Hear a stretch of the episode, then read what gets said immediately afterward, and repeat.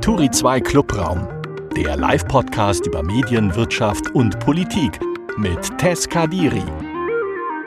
Da bin ich und ich freue mich auch sehr, wieder hier sprechen zu dürfen und zwei GästInnen bei mir begrüßen zu dürfen. Hallo erstmal und herzlich willkommen als eu, an euch als ZuhörerInnen zurück sind wir jetzt endlich nach unserer langen Podcast-Pause. Ich, ich freue mich sehr, euch hier unten bei Clubhouse sehen zu können und zu wissen, dass ihr uns auf dem Podcast-Anbieter eurer Wahl hört. Ich darf zunächst meinen Gast aus der Turi 2 Redaktion vorstellen. Das ist wie so oft Markus Trantum. Markus, hi, wie geht's? Hallo Tess, grüß dich, gut geht's. Danke, dass du mich als Chefredakteur von Turi 2 heute wieder hier beehrst und wir gemeinsam Gerne. Unsere Gästin ausfragen und über die Themen der Woche reden dürfen. Erstmal will ich aber wissen, weil das Jahr, es ist, also es ist jetzt die dritte Woche. Ich glaube, es ist fast schon eine Sünde, diese Frage jetzt noch zu stellen. Aber es ist das erste Mal im Podcast-Space. Deswegen frage ich trotzdem, wie bist du ins Jahr gekommen, Markus? Och, ganz entspannt mit einer befreundeten Familie. Wir haben ganz viele Wunderkerzen abgebrannt ähm, und mit unseren Kindern äh, ins neue Jahr gefeiert und äh, das alles ganz, ganz gesittet und ganz ruhig, fast schon wie Weihnachten. Ich finde es aber auch gut. Ne? Also als Stimme der Jugend muss ich sagen, das, das ist umwelttechnisch, äh, umwelttechnisch wahrscheinlich besser mit den ganzen Wunderkerzen. Ich glaube auch. und ich bin auch ehrlich, also ich weiß, das ist nicht typisch äh, für 20-Jährige, aber ich bin nicht die Person, die gerne lange wach bleibt, vor allem wenn mich dieses Geböller draußen dazu zwingt. Also ich fand das ganz angenehm. Ich bin gespannt, wie du das siehst. Julia, Julia Ruthebel ist unsere Gästin heute. Sie ist Chefredakteurin der Apothekenumschau. Herzlich willkommen, Julia. Hi, ich bin sehr gut ins neue Jahr gekommen. Ähm, vielen Dank, es war ähnlich äh, wie bei Markus. Also wir haben auch ganz klein mit, mit, mit einer weiteren Familie gefeiert, ganz Corona-konform. Genau. Ah, ja danke danke dir, dass du diese Woche dabei bist, Julia. Und für die, die dich noch nicht kennen, möchte ich dich ganz kurz vorstellen. Dein Volo hast du in München beim Münchner Merkur gemacht und dann ging es dich für dich bis 2011 als Redakteurin bei der Apothekenumschau weiter. 2015 bist du dahin, also zu deiner heutigen journalistischen Heimat zurückgekehrt, aber nach vier Jahren beim Frauenmagazin Cosmopolitan. Erstmal warst du bei der Apothekenumschau Textchefin und heute bist du Chefredakteurin neben Dennis Ballwieser. Seit 2021 hast du diese Position, also noch nicht so lang. Was ist die größte Herausforderung im neuen Job, die du vorher nicht so erwartet hast? Ähm, also, um ganz ehrlich zu sein, ähm, sind es genau solche Auftritte wie heute hier bei euch. Also natürlich war mir bewusst, dass man als Chefredakteurin irgendwie stärker im Licht der Öffentlichkeit steht. Aber so die Gründe, warum ich diesen Job haben wollte, die waren ganz andere. Ich mag journalistische Arbeit, ich mag es zu schreiben, über Zeilen zu brüten, Blatt zu machen, Themen zu setzen.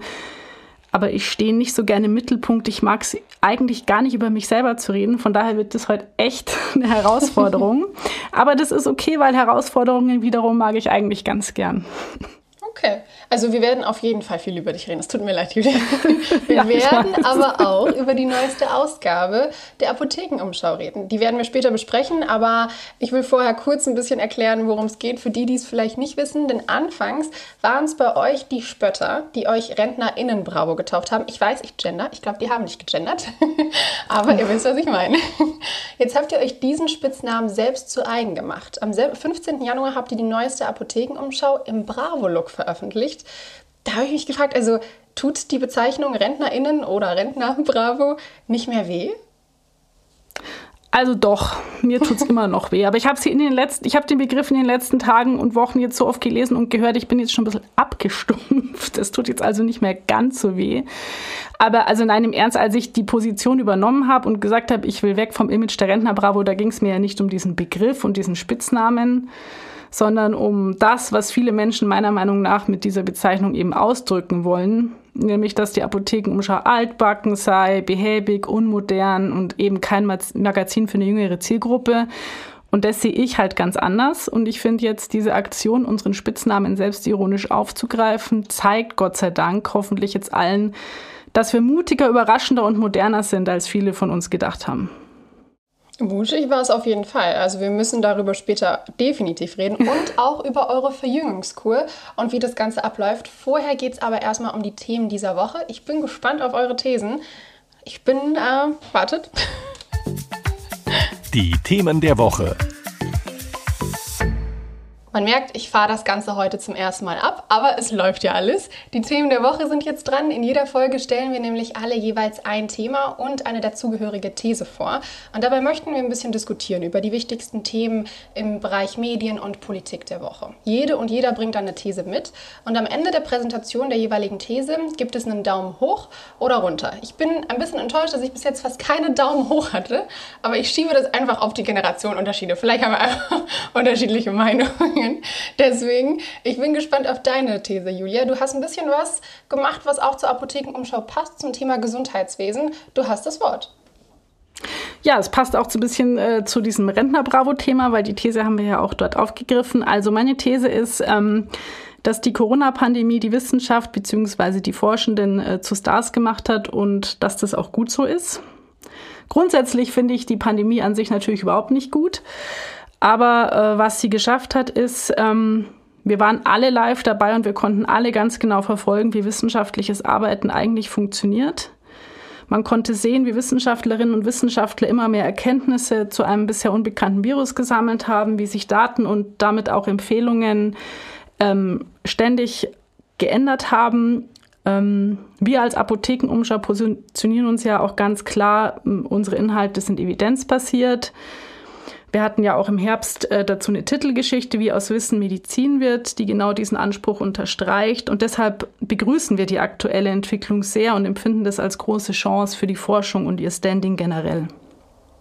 Mm, hast du denn das Gefühl, dass dann nicht auch gleich, also das Interesse scheint gewachsen zu sein, zumindest äh, scheint das bei euch so angekommen zu sein, aber irgendwie scheint ja auch der Argwohn gewachsen zu sein. Also ich habe davor wirklich blind an alles geglaubt, was WissenschaftlerInnen gesagt haben und ich merke, dass in meinem Umfeld sich das komplett geändert hat, aber auch ich mittlerweile merke, ah, Wissenschaft, das funktioniert also so, dass man immer an etwas glaubt, bis man was Neues weiß. Also vielleicht ist es gar nicht ein, eine in Stein gemeißelte Formel, was ich da jedes Mal, mhm. jede Woche neu höre.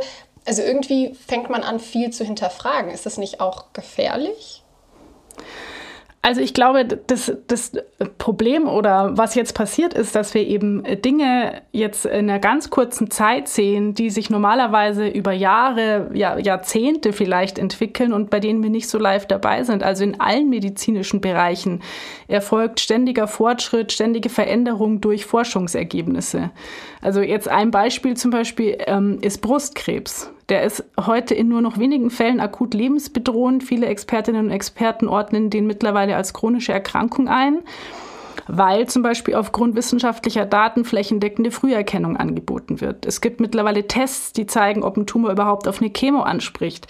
Chemos dauern deutlich kürzer als früher, was natürlich diese, diese, diese Nebenwirkungen stark reduziert. Ähm, also das hat sich, das hat sich auch alles aufgrund von neuen Erkenntnissen ähm, entwickelt. Deswegen war die Therapie vorher aber nicht falsch. Sie entsprach nur dem, was damals aktueller wissenschaftlicher Stand gewesen ist ich glaube, dass dadurch, dass die Politik so ins Rampenlicht gerückt ist, dass dadurch ähm, vor allen Dingen auch ähm, das passiert, was bei vielen Popstars passiert. Ne? Die Politiker, äh, die, die, die Wissenschaftler, die polarisieren am Ende. Ähm, und da ist es, ich glaube, am Ende wichtig, dass das, was die, die schlauen Wissenschaftler auch sagen, dass, dass nicht sie die politischen Entscheidungen treffen, sondern dass sie ja. beratend äh, der Politik zur Seite steht. Ne? Und wenn man, wenn man das äh, sozusagen als Prämisse nimmt, dann kriegst du von mir für diese These auf jeden Fall einen Daumen hoch. Ja, aber das ändert ja, äh, endet im Endeffekt ja daran, dass wir zum Beispiel eine Titelseite bei der Bild haben, wo, äh, wo WissenschaftlerInnen abgedruckt sind, als wären es äh, Stars, die in Ungnade gefallen sind. Also ich weiß gar nicht, ob ich das so gut finde, dass, äh, Polit äh, dass äh, WissenschaftlerInnen auf Twitter Aussagen plötzlich ein bisschen versuchen, auf Zeichen, auf diese Zeilen- und Zeichenvorgabe runter zu komprimieren, dass sie plötzlich bei der Bild in Klatsch und Tratsch enden. Also ich glaube, ich fand es ganz gut, als es noch anders war. Und ich glaube, ich kann das gar nicht von der Perspektive sehen, die, die du da so erzählst, Markus, sondern sehe nur das. Dass die Bild titelt mit den, ich glaube, es waren drei WissenschaftlerInnen und sie ja irgendwie kritisiert, aber auf eine sehr unschöne, uncharmante und total unwissenschaftliche Art und Weise. Ich glaube, ich finde es nicht gut, aufgrund dessen, dass, dass WissenschaftlerInnen immer mehr zu Prominenten werden, weil Justin Bieber, seinen Untergang, den will ich nicht bei Drosten sehen. dann musst du jetzt bloß noch deinen, deinen Daumen recken und dann. Äh ich sag Daumen nach unten. Für mich überwiegt dieses, nee, ich will, dass aus WissenschaftlerInnen bleiben. Die sollen keine Stars sein, die sollen sich nicht auf Twitter äußern und die sollten nicht in Klatsch und Tratsch auf der Titelseite enden. Wunderbar. Dann dann Dankeschön, Julia. Weiter geht's zu dir, Markus. Du hast hm. auch ein Thema, das mit Corona zu tun hat, richtig? Ja, mit Gesundheit, mit Corona ist ja irgendwie alles zurzeit. Ne? Also ich würde mit euch gerne über das Thema Impfpflicht sprechen. Das ist ja eines der groß diskutierten im Moment. Äh, ich sag mal gleich vorweg, ich bin selbst doppelt geimpft, demnächst dann auch geboostert. Und ich finde, jeder sollte sich impfen lassen, der kann. Trotzdem bin ich ein Gegner einer Impfpflicht. Ich finde die sogar grundlegend falsch. Ich glaube, dass Menschen, die sich gezwungen fühlen, sich impfen zu lassen, am Ende äh, oder von der Politik gezwungen fühlen, impfen zu lassen, am Ende Politik verdrossen werden. Womöglich leiden die auch mehr unter einer Impfung. Ja, Stichwort Placebo-Effekt. Da kann Julia vielleicht noch ein bisschen mehr dann tatsächlich zu sagen, ob es diesen negativen Placebo-Effekt auch, auch gibt. Ähm, ich glaube, dass ähm, Medien und Politik deutlich mehr auf die Ängste der Menschen eingehen sollten, anstatt sie noch mehr unter Druck zu setzen. Und meine These dazu wäre, wenn die Medien mehr Aufklärung betreiben, mehr zeigen würden, wie Impfnebenwirkungen tatsächlich am echten Menschen aussehen, wie Betroffene damit umgehen dann würde das womöglich den ganzen Verschwörungsschwurblern zumindest einen Teil ihres Windes, den sie unter den Segeln haben, nehmen. Ähm, vor allem, wenn man jetzt dagegen stellen würde, wie es dann Ungeimpften geht, die tatsächlich schwer an Covid erkranken oder tatsächlich dann am Ende unter Long-Covid leiden. So, das wäre meine These für euch. Also Wer mag zuerst? Julia, ja? Hast du oder ich? Also ich würde nur also, auf die Mediensache eingehen, aber du kannst, glaube ich, auch gesundheitlich äh, wirklich ansetzen und sagen, warum du aus diesen Gründen eine Impfpflicht gut fändest, also oder nicht gut fändest. Also erstmal du gerne. Also was ich grundsätzlich total unterstütze, Markus, ist dein Ansatz, hey, wir Medien müssen uns auch mal kritisch mit unserer Rolle in dieser Pandemie auseinandersetzen. Denn was wir ganz klar und ganz brutal sehen, ist, dass die klassischen, in Anführungszeichen, seriösen Medien viele Menschen nicht erreichen. Mhm. Also die Botschaften und Fakten kommen nicht an und da müssen wir uns Medienmacherinnen und Medienmacher echt fragen, warum ist es so und was setzen wir dieser Entwicklung jetzt entgegen? Bei der These selbst würde ich aber ehrlich gesagt nicht mitgehen. Ja, ich finde, Ängste und Sorgen müssen ernst genommen und aufgefangen werden. Aber ich glaube, dass viele dieser sogenannten Querdenker mit rationalen Argumenten nicht abzuholen sind. Also meiner persönlichen Meinung nach mischen da mittlerweile politische Motivationen und Strömungen mit, die mit Impfängsten gar nichts mehr zu tun haben. Sehe ich und, genauso. Ähm, also ich würde dem mich da anschließen und auch sagen, dass ich nicht das Gefühl habe, dass Medien sich nicht genug Mühe geben und genug Aufklärung leisten. Ich mhm. sehe die ganze Zeit auf Instagram, also in einem Format, wo junge Menschen oder Menschen, die vielleicht nicht an der SZ im, im Printformat interessiert sind, unterwegs sind und die Möglichkeit haben, alle möglichen öffentlich-rechtlichen Medien und alle möglichen anderen Medien sich anzuschauen, deren Profile anzuschauen. Und ich sehe überall Texttafeln dazu, dass eine Impfung gut wäre, warum sie gut ist, warum sie schützt, warum eine Boosterimpfung gut ist ich finde, die Infos sind da. Also wenn man auf den sozialen Medien, also auch auf TikTok, da gibt es von den Öffentlich-Rechtlichen, vom WDR ein Angebot, Nice to Know nennt sich das, da werden in Videos, wird in Videos erklärt, wie zum Beispiel sich eine Impfung auswirkt und warum das gut wäre. Ich finde, es wird viel geleistet von den Medien. Es wird immer wieder erklärt, wenn du die Infos willst, dann kriegst du sie. Und mhm. ich glaube, das Problem ist einfach, dass diese Menschen auf Telegram unterwegs sind, weil sie bestimmte politische Einstellungen und Meinungen haben, die ganz weit, genau wie Julius beschrieben hatte, weg sind von gesundheitlichen Ängsten oder irgendwas in die Also ich, ich glaube, ja. dass die Medien schon ziemlich viel gemacht haben und sich da. Also ich finde aber in der Tat, dass ähm, das, was Markus gesagt hat mit den Impfnebenwirkungen, ich empfinde das sogar als gegenteilig. Also ich kann mich nicht erinnern, dass bei irgendeiner Impfung, bei irgendeiner Therapie, bei irgendeinem neuen Medikament das Risiko von Nebenwirkungen in der Berichterstattung so stark gewichtet wurde wie jetzt in der Corona-Zeit im Vergleich zum Nutzen. Und die Auswirkung, die wir jetzt haben, ist, dass manche Menschen in der Tat mehr Angst vor einer Impfung haben als vor einer potenziell tödlichen Erkrankung. Und da muss ich schon sagen, das ist auch was, womit wir uns bei der Apothekenumschau auseinandersetzen. Wir haben auch über Impfnebenwirkungen berichtet und ich fasse mich schon an die eigene Nase und frage mich auch, warum wir Medien das nicht hinkriegen, ähm, diese Ängste und Sorgen aufzulösen. Vielleicht haben wir da eine falsche Gewichtung gesetzt tatsächlich.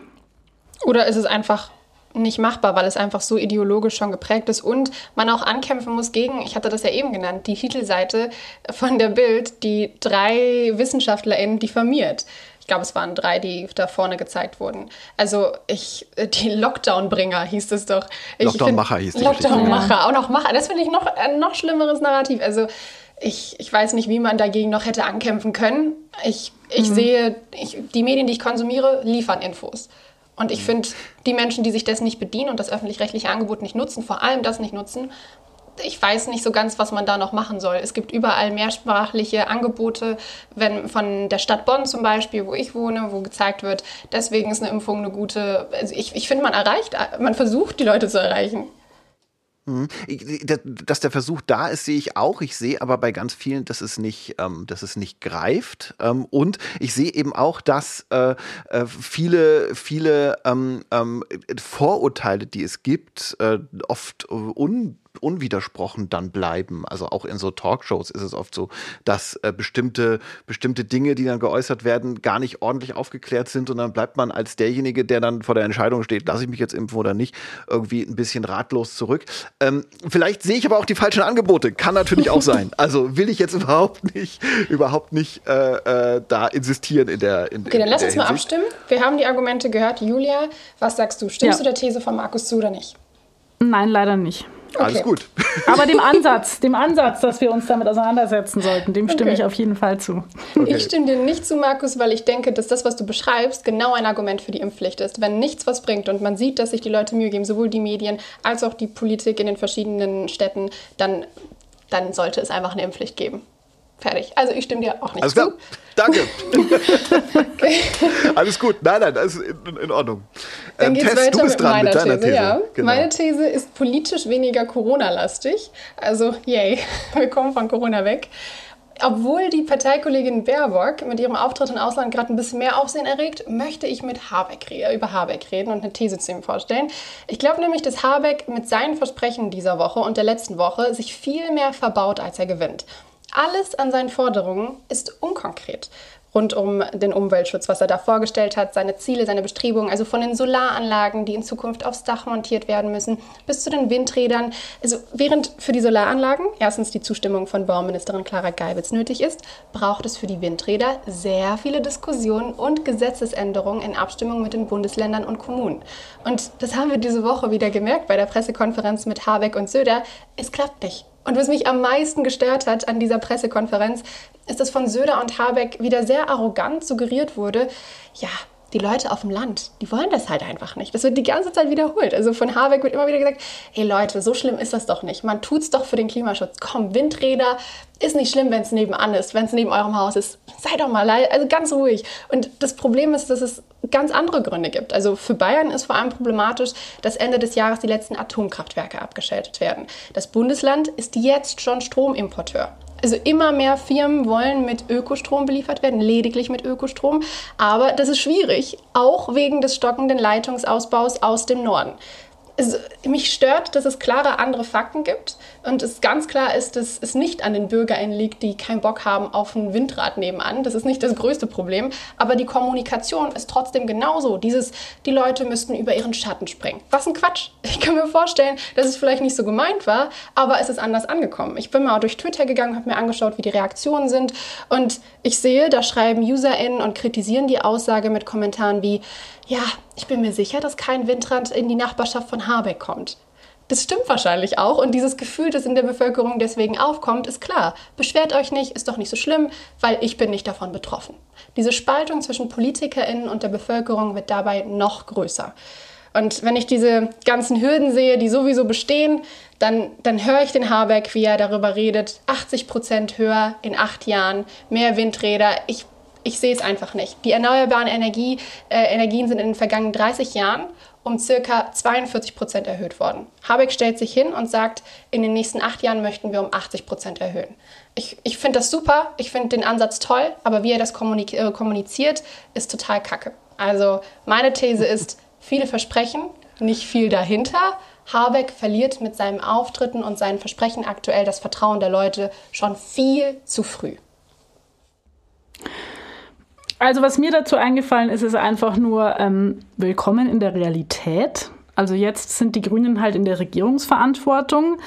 Sie hatten in ihrem Wahlprogramm unglaublich hohe Ziele ausgegeben, die sich jetzt ja teilweise schon wieder drastisch reduziert haben. Und ähm, jetzt zum Beispiel das mit diesem grünen Wasserstoff. Ähm, der kommen soll. Ähm, die Technologie ist äh, nicht mal marktreif. Grüner Wasserstoff wird weltweit kaum produziert. Also es gibt ein paar Ansätze, die einfach, glaube ich, unrealistisch sind. Und Tess, ich kann dir sagen, ich wohne in einem Landkreis, wo seit zehn Jahren versucht wird, Windräder aufzustellen. ähm, genau, also seit zehn Jahren ist da eine Firma dran, die in einem Waldgebiet Windräder aufstellen will. Es gab dann und die Windräder könnten übrigens 20 Prozent der Haushalte im Landkreis mit Ökostrom versorgen. Also das finde ich eine Ansage. Es gab dann quasi ähm, auch einen Bürgerentscheid, weil natürlich eine Schutzgemeinschaft des Forstes da irgendwie Bedenken angemeldet hat. Ähm, der Bürgerentscheid ist positiv für die Windräder ausgegangen. Jetzt gab es aber eine Waldanalyse, die gesagt hat, das kann man so gar nicht umsetzen. also daran sieht man, dass äh, auch wenn man sich äh, hohe und ähm, äh, quasi Klimaziele steckt, es dann manchmal tatsächlich an Bürokratie und so weiter scheitert. Und man sieht vor allem, es sind nicht die BürgerInnen, die keinen Bock auf ein Windrad nebenan genau. haben. Es ist meistens nicht das Richtig. größte Problem. Ja, also ich, ich, ich würde das, würd das alles vielleicht nicht ganz so pessimistisch sehen wie ihr. Ähm, äh, ich frage mich dann, was ist so die Alternative? Einerseits, also einerseits frage ich mich, was ist so die Alternative? Ähm, die müssen sich jetzt ja hohe Ziele stecken. Die müssen ja mit so großen Zahlen kommen, denn nur wenn man hoch zielt, dann kann man irgendwo auch hoch treffen. Ja, das ist so das, das, das eine. Das andere ist so ein bisschen, wir ähm, urteilen jetzt über jemanden, der ja ganz neu in seinem Job ist, mhm. ähm, über den Habeck äh, oder auch die, die, die komplette Regierung. Also haben ja fast alle noch keine Regierungsverantwortung getragen. Und ich bin tendenziell jemand, der sagt, naja, wenigstens so die ersten 100 Tage lang könnte man denen ja so ein bisschen Vertrauensvorschuss geben. Ähm, dass die Kommunikation im Einzelfall äh, nicht so gut ist und das so, äh, ich, ich verstehe schon auch den, den Ansatz, den, den, den Tester bringt, vom, vom, nach dem Motto, die Politik sucht jetzt schon nach einem schwarzen Peter, den sie da rumschieben kann. Ähm, das ist natürlich total falsch, ja. Also ähm, die, die, die, die, die Bürger, äh, den, den, den Bürgern immer sozusagen zu sagen, ihr seid schuld, ähm, äh, das, das ist äh, falsch aus meiner Sicht. Aber äh, grundsätzlich bin ich dafür, so gerade ja, 50 Tage knapp haben sie, glaube ich, noch und dann kann man anfangen zu bewerten. Ja, aber Markus, du hast mir damit ja nicht widersprochen, weil meine zwei Punkte waren erstens, die Kommunikation von Habeck schiebt, versucht es einen schwarzen Peter zu suchen, versucht es ganz klar auf BürgerInnen abzuwälzen, erstens. Aber zweitens auch, Klar, man kann hohe Ziele hochpokern und dann vielleicht ein bisschen darunter was hinkriegen. Also vielleicht wird mhm. er dann tatsächlich was leisten können, aber damit verliert er trotzdem das Vertrauen der Leute. Also trotzdem fühlen sich Menschen, wenn sie dann nicht diese 80 Prozent in acht Jahren kriegen und viel, viel weniger, einfach aufgrund nicht von Pessimismus, Markus, sondern von Realismus, mhm. wie Julia es genannt hat, dann wird er das Vertrauen verlieren. Das haben wir während der Corona-Krise gemerkt. Wir in Deutschland ist es schwierig, was zu machen, was am Ende schief läuft. Klar wird die ganze Zeit darauf, darum gebeten, ey, mach doch einfach ja, aber, was. Aber, aber, wenn es schief läuft, klappt es nicht. Versuchen muss das ja, versuchen können muss das ja. Und aber vielleicht ein bisschen realistischer. Wir sind hier RealistInnen. Wir wollen klare Ziele, die auch wirklich was Aber gut. Also, also, also Daumen, daumentechnisch Test kriegst du von mir so einen schrägen Daumen, so einen horizontalen Daumen, wo ich sage, zum Teil hast du recht, zum Teil finde ich nicht. Okay. Ja, ich, so, so würde ich es auch sehen. Also ich gehe äh, quasi mit dem, was du gesagt hast, äh, grundsätzlich mit, aber ich würde auch Markus recht geben und sagen, wir können ihm, ihm auch noch ein bisschen Zeit geben. Leute, es gibt keinen halben Daumen. Es gibt einen Daumen nach oben. Na gut. Leid, anders kann ich das ich nicht. Also dann so an. Ich gebe mich geschlagen. Und es geht weiter zum Kreuzverhör. Danke euch für eure Themen und Thesen. Unser Gast im Kreuzverhör. Julia, wir versuchen dir jetzt Fragen zu ja. stellen, die du möglichst schnell beantworten solltest. Also wir kriegen das in zehn Minuten durch. Let's go. Wann machst du morgens auf, Julia? 5 Uhr. Was machst du dann? Ehrliche Antwort, E-Mails und berufliche Nachrichten checken. Ich kann euch auch den Grund sagen, weil nämlich um halb sieben meine Tochter aufsteht und dann gehört die Zeit, bis die Schule angeht, wirklich komplett ihr und ich kann dann, vor allem wenn ich ins Büro fahre, erst gegen neun wirklich in den Arbeitsalltag einsteigen und das tut mir gut, wenn ich weiß, ich habe schon ein bisschen irgendwie mich eingearbeitet für den Tag. Also die Frage wäre jetzt, welches Medium nutzt du als erstes? Also dein Laptop oder dein Handy? Mein Laptop.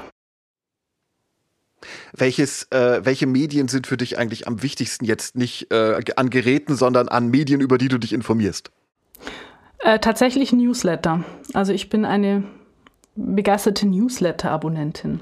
Wen, wen liest du da so? Also ich lese vor allem ähm, wissenschaftliche Informationsdienste. Ähm, welches Medium ist bei dir zuletzt vom Schirm gerutscht im Sinne von, dass du es jetzt nicht mehr konsumierst und früher konsumiert hast? Also zuletzt äh, ist jetzt Definitionssache, aber Fernsehen ist, also klassisches Fernsehen findet für mich nicht mehr statt. Es fühlt sich für mich komisch an, dass mich mein Tag so ausrichtet, dass ich um eine bestimmte Uhrzeit da sitze und einen Krimi oder eine Talkshow anschauen kann. Ähm, ah nee, das ist für mich nicht mehr Julia, denkbar. Du bist ein echtes Apothekenumschau-Gewächs. Du hast dort volontiert, dann ging es kurz zu Cosmopolitan, aber jetzt bist du zurück. Und du bist ja eigentlich Jahrgang 1980. Bist du für die Rentner in Bravo nicht eigentlich noch zu jung? also, ähm, ich glaube, ich bin jetzt eigentlich, äh, ich gehöre jetzt genau zu der Zielgruppe, die wir mit der Rentner Bravo so ein bisschen abholen wollten, ehrlich gesagt, weil ich natürlich mit dem Begriff Bravo äh, so viele Jugenderinnerungen verbinde. Also ich bin mit der Bravo aufgewachsen und vor allem mit der Bravo Girl dann am Ende.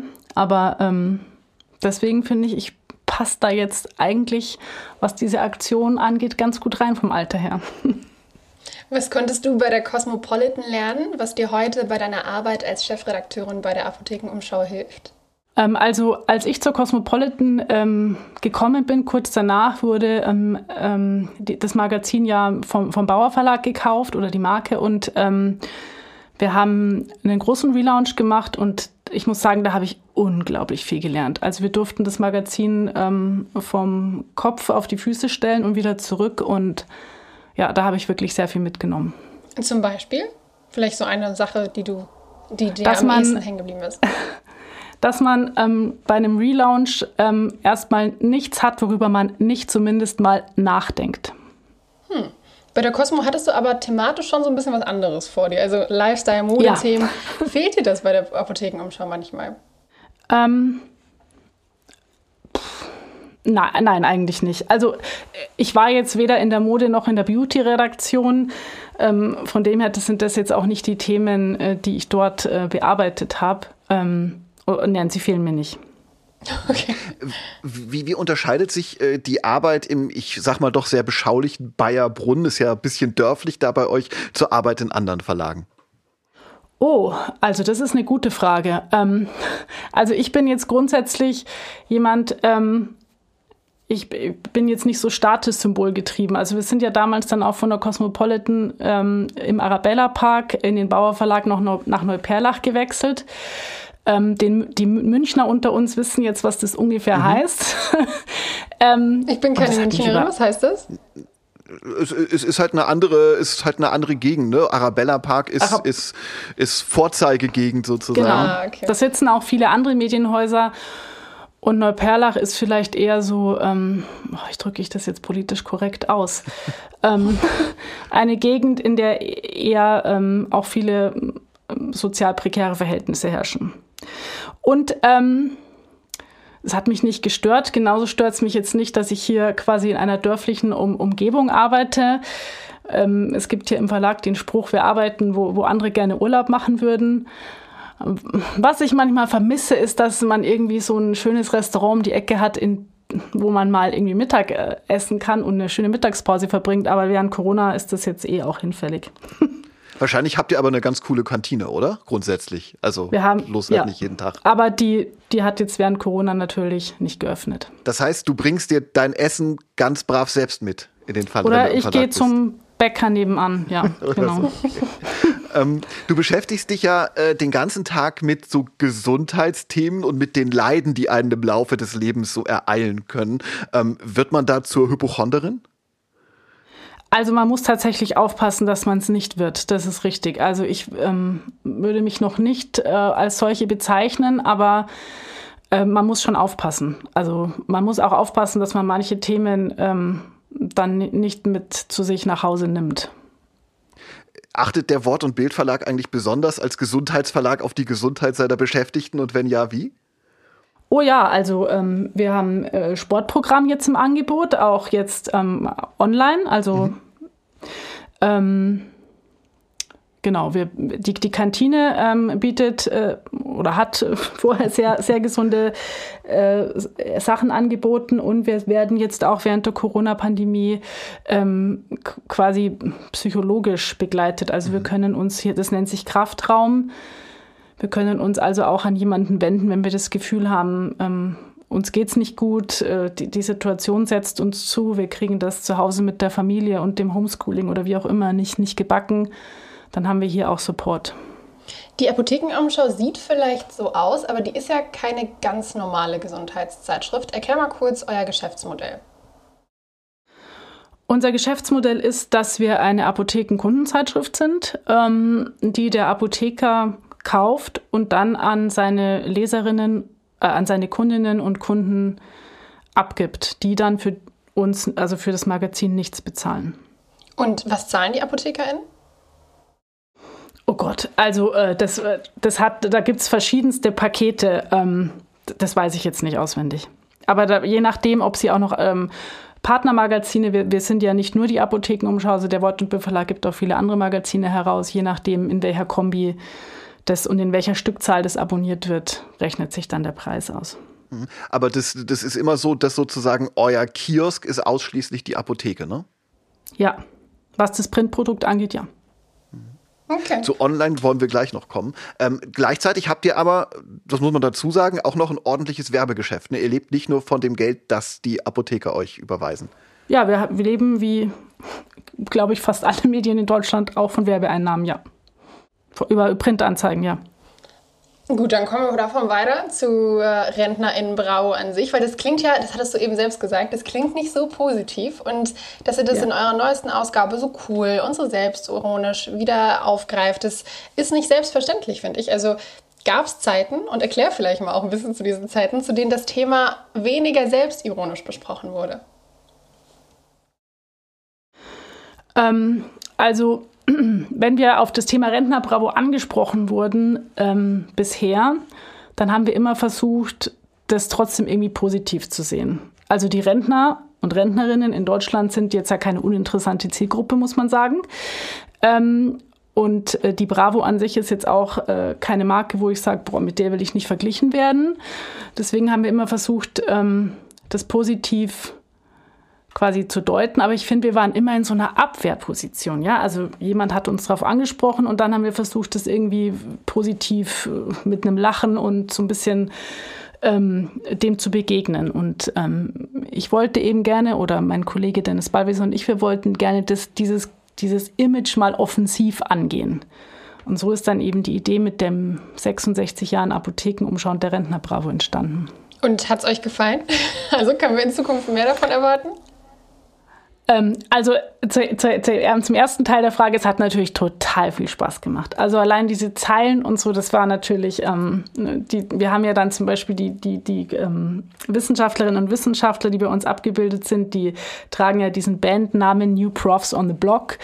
Ähm, alleine wie, wie, viel, wie viel da irgendwie rumgespielt worden ist und so, also es hat unglaublich Spaß gemacht und ich glaube auch der Redaktion und der Kreation hat es sehr viel Spaß gemacht. Ähm, und natürlich, werden wir jetzt, nachdem wir auch sehen, wie viel, also mich hat es total überrannt, wie viel positives Feedback wir da jetzt erfahren haben, überlegen wir natürlich aktuell, wie wir das ähm, weiterhin aufnehmen.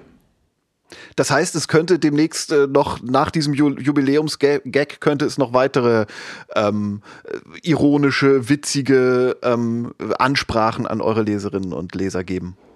Also was da genau kommt, ähm, das will ich jetzt gar nicht verraten. Also ihr habt da ähm, schon was. wir sind, wir, wir sind okay. natürlich, äh, ja, wir, wir haben ein paar Ideen, ja. Ja, okay. Aber du, aber du, du willst doch nicht verraten, wohin Nein, gehen. ich will nichts verraten. Okay. Du hast äh, deinen, deinen Kollegen Dennis Ballwieser äh, gerade angesprochen. Ja. Ähm, ihr seid ja beide Chefredakteure der äh, Apothekenumschau. Wie teilt ihr euch eure Arbeit eigentlich auf? Ähm, also mein Kollege Dennis Ballwieser ist ja auch gleichzeitig ähm, Geschäftsführer mhm. des Verlags. Ähm, deswegen ist er natürlich zeitlich auch in diese Aufgabe stark eingebunden, ähm, so dass ich äh, quasi die operativen Dinge schon eher ich mache. Aber was das, die Heftkonzeption, die Themensetzung, äh, was bringen wir auf dem Titel, das machen wir alles zusammen und das macht uns total viel Spaß zusammen. Also ich finde, wir sind echt ein gutes Team geworden. Inzwischen ist ja bei fast allen Verlagen angekommen, dass die Zukunft im Digitalen liegt. Ne? Ja. Wie, wie digital kann die Apothekenumschau überhaupt werden? Also für so ein gedrucktes Kundenmagazin, das die Leute ja physisch mitnehmen wollen. Also ähm, die Marke Apothekenumschau ist ja längst nicht mehr nur das Printmagazin. Das ist wahrscheinlich immer noch das bekannteste, wobei wir auch einen sehr erfolgreichen Internetauftritt haben. Ähm, wir sind auf Social Media vertreten. Wir produzieren mittlerweile mehrere Podcasts. Ähm, also wir stellen uns da sehr breit auf. Mhm. Und ähm, äh, sprechen damit dann auch unterschiedliche Zielgruppen tatsächlich an, denke ich. Aber so dieses Kerngeschäftsmodell, ja. dass ihr also in der Apotheke mitgenommen werdet, das kann, kann man sich das irgendwann vorstellen, dass das, dass dann ein, ein äh, E-Paper mitgenommen wird, sozusagen? Keine Ahnung, QR-Codes sind ja im Moment sehr beliebt. Hm. Klar, äh, über sowas denken wir nach. Aber ähm, wir sehen auch momentan, also die Auflage spricht ja für sich, dass das Geschäftsmodell noch sehr erfolgreich ist. Und ähm, du hattest verschiedene Zielgruppen angesprochen. Also für Kinder habt ihr ja tatsächlich noch das Postermagazin Medizini, für die mittlere mhm. und ältere Zielgruppe die Apotheken im Schau. Aber habt ihr auch irgendwas für Leute in den 20ern, wie zum Beispiel mich im Angebot? Also, Tess, hast du die Apothekenumschau schon mal gelesen? Das ist, es spricht mir irgendwie einfach nicht so sehr an. Ich habe es als Recherche tatsächlich gelesen, aber also, so einfach ich, so das nicht. Ist, das ist die Erfahrung, die ich ähm, oft mache, dass dass ich Menschen zwingen muss, äh, mal dieses Heft aufzumachen, damit sie dann feststellen, dass da tatsächlich auch Inhalte sind, äh, die sie ansprechen, weil wir eben dieses Rentner-Bravo-Image mit uns rumschleppen. Ähm, also ich glaube, dass wir durchaus mit äh, Themen in der jetzigen Apothekenumschau schon Menschen ansprechen, ähm, die in deinem Alter sind. Wir machen ja auch viel Prävention. Bei uns findet äh, bei Weitem nicht nur Krankheit statt, es geht auch darum, gesund zu bleiben. Ähm, und ähm, über ein Magazin oder ein digitales Angebot ähm, gezielt äh, für Menschen ab 20 oder Generation Z, wie auch immer. Ähm, darüber denken wir momentan intensiv nach. Okay. Also ich, ich persönlich, ich persönlich merke schon, dass für mich in meinem Alter, ich bin jetzt über 40, ähm, da ist schon was dabei, ja. Aber ich weiß jetzt nicht genau, also in, als, als ich so alt war wie Tess, äh, war die Apothekenumschau jetzt auch eher äh, so ein Ding meiner Oma halt, ne? Ja, aber ehrlich gesagt, also ich glaube, dass sich, also Tess, du darfst mich jetzt gern korrigieren, weil ich jetzt für deine Generation spreche, aber ich glaube, dass sich auch, ähm, die, ähm, wie sich diese Generation mit Gesundheit auseinandersetzt, das hat sich, glaube ich, komplett verändert. Also wenn ich mir überlege, wie ich so war mit Anfang 20, ähm, äh, Studium, ähm, da habe ich mir noch nicht überlegt, ernähre ich mich jetzt glutenfrei? Finde ich äh, finde ich es besser, vegan zu leben? Ähm, welche Yoga-Art probiere ich aus? Also ehrlich gesagt habe ich da pff, eher ungesund gelebt. Mhm. Ähm, und ich glaube, das, das hat sich komplett geändert. Dieses Gesundheitsthema ist ein riesen Lifestyle-Thema auch geworden. Und das versuchen wir in der Apothekenumschau auch abzubilden. Und ähm, ja, es ist eher so ein Image-Ding, weil ich, also wenn ich in meinen Bekanntenkreis ja. gucke, ist es gar nicht ein Gesundheitsthema. Diese ganzen Dinge, die du ansprichst, die Gesundheitsthemen sein können, es ist eher ein Schönheitsthema. Man will gut aussehen. Und das kann man nun mal mit guter, also mit bestimmter Ernährung, vielleicht mit glutenfreier Ernährung. Also mhm. ich glaube, es ist nicht so ein Gesundheitsding. Das Thema ist nicht so wichtig, habe ich das Gefühl, weil die Welt wird eh untergehen, Klimawandel. das ist so ein Thema. Bisschen fatalistisch, Tess. Ja. Wobei du weißt, dass der Klimawandel auch sehr starke Auswirkungen auf die Gesundheit haben wird. Uff. Okay, aber ich finde ein, ein, ähm, ein, eines eurer Medien, was mich schon eher anspricht, eher als ein Magazin in der Apotheke, ist euer Podcast. Und den versuche ich mal kurz ja. vorzustellen. Also es geht vor allem um feministische Themen, es geht um Frauen in der Gesundheitsbranche. Es ist so ein Talkformat, nennt sich Frau Doktor, übernehmen Sie.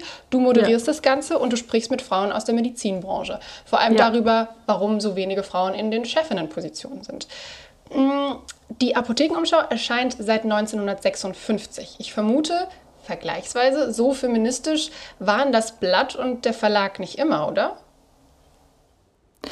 Äh, ganz sicher nicht, wie, wie, wie viele andere Unternehmen und Verlage äh, auch äh, gab es da eine Entwicklung. Ich muss sagen, der Verlag selbst ist auch als Arbeit Arbeitgeber ein Verlag, der, der Frauen fördert, ähm, der Frauen in bestimmte ähm, Positionen hebt, ähm, der quasi die Vereinbarkeit von Familie und Beruf ähm, im Blick hat. Ähm, und was mich aber dazu gebracht hat, diesen Podcast zu machen, ist, dass mich extrem stört, und es hat auch die Corona-Pandemie gezeigt, ähm, wie, wie stark männlich das Bild von Medizin und Wissenschaft in Deutschland ist. Also gerade in der Medizin, wenn man sich anschaut, wie viele Frauen da eigentlich überhaupt arbeiten, wenn man jetzt noch die Pflegeberufe, die Therapeutenberufe und so dazu nimmt, ist das eigentlich ein komplett sehr stark weiblich geprägtes Berufsfeld und angeführt wird es von Männern. Und ähm, das hat sich natürlich auch in der Apothekenumschau wieder gespiegelt. Ähm, wenn man dann äh, über bestimmte Wege Experten kontaktiert, dann kriegt man auch immer die Männer. Die sitzen an den Spitzen der Berufsverbände, ähm, die sitzen an den Spitzen der Kliniken, ähm, die haben die Professuren inne. Also nicht nur, ich, aber ihr wisst, was ich meine. Und das ähm, möchte ich gerne ändern. Natürlich ist es ein, ein Ziel, das ich nicht nur mir für die Medizinbranche wünsche, aber hier ist jetzt halt jetzt ein Thema, das zu uns passt und deswegen gibt es jetzt diesen Podcast. Ja, gut, also ihr produziert viele, das hattest du selbst angesprochen, erfolgreicher Podcast, ja. habt ein viel genutztes Online-Angebot. Wie weit geht die Verjüngerung, äh, Verjüngung der Apothekenumschau nach? Also wann, wann macht ihr was bei TikTok? Darüber haben wir tatsächlich nachgedacht, Dennis und ich letztens, ob wir nicht irgendwie im Rahmen dieser Rentner-Bravo-Aktion dann auch auf TikTok gehen sollten. Hat mich auch jemand auf LinkedIn gefragt. Ähm, ich habe dann geantwortet, dieses Feld überlassen wir noch der Original-Bravo. Ähm, also klar, darüber denken wir nach. Ähm, wie realistisch es tatsächlich ist, jetzt äh, Menschen U20 ähm, mit unserem Printprodukt zu erreichen, das ist zu diskutieren. Deswegen müssen wir, wenn wir diese Zielgruppe erreichen wollen, andere Formate nehmen. Okay. Wie wichtig sind bei euch äh, soziale Medien grundsätzlich? Ähm, ja, also wir, wir sind, also wir haben, boah, das ist jetzt also für mich privat. Deswegen, ich bin ja heute auch das erste Mal ähm, ähm hier in, in, diesem Format. Ähm, sind sie ehrlich gesagt nicht ganz so wichtig.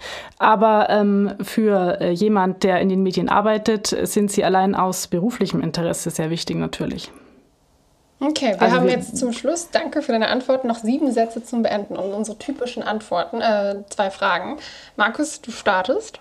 Genau. Also erstmal sieben Sätze zum Beenden und dann gleich zwei Fragen noch hinterher. Erstmal okay. Bravo, die, die Bravo ist.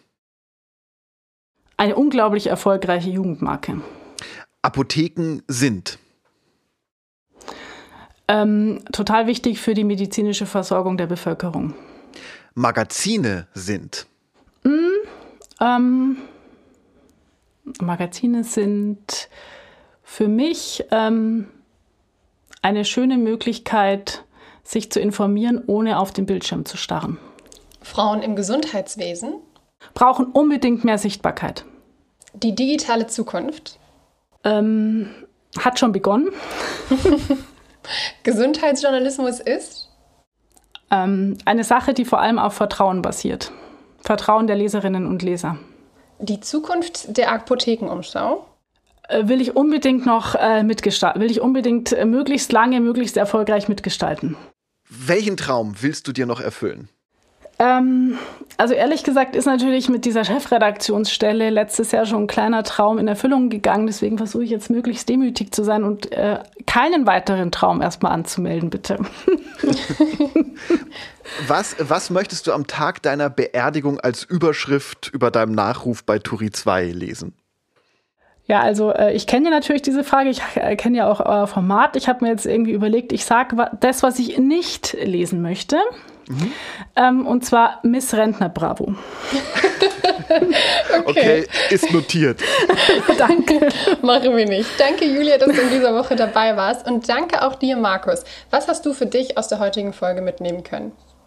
Dass die äh, Rentner Bravo ähm, ein tolles Format ist. Das habe ich auch schon vorher gesehen, äh, weil, weil ich mir das Printprodukt tatsächlich angeguckt habe. Und dass die Apothekenumschau tatsächlich auch was für mein Alter ist, habe ich jetzt festgestellt. Ja, ich muss sagen, ich habe auch aus der heutigen Folge mitgenommen, dass ich mir vor allem den Social Media Antritt anschaue, äh, Auftritt anschaue und ich glaube, dass TikTok vielleicht doch ein cooles Format sein könnte, um ehrlich zu sein, weil diese Gesundheitsinformationen, die nicht nur auf Schönheit basieren, die Generation gerade noch nicht, also das gibt es einfach noch nicht. Es gibt kein wirkliches Angebot dafür. Die Bravo liefert es mhm. ja nicht. Also vielleicht ähm, könnte das ja ganz cool sein von der Apothekenumschau. Julia, was hast du denn aus der heutigen Folge für dich mitnehmen können? Ja, ich habe ja quasi begonnen ähm, mit dem Einstieg, dass ich eigentlich nicht so gern über mich selber rede und das jetzt als große Herausforderung sehe.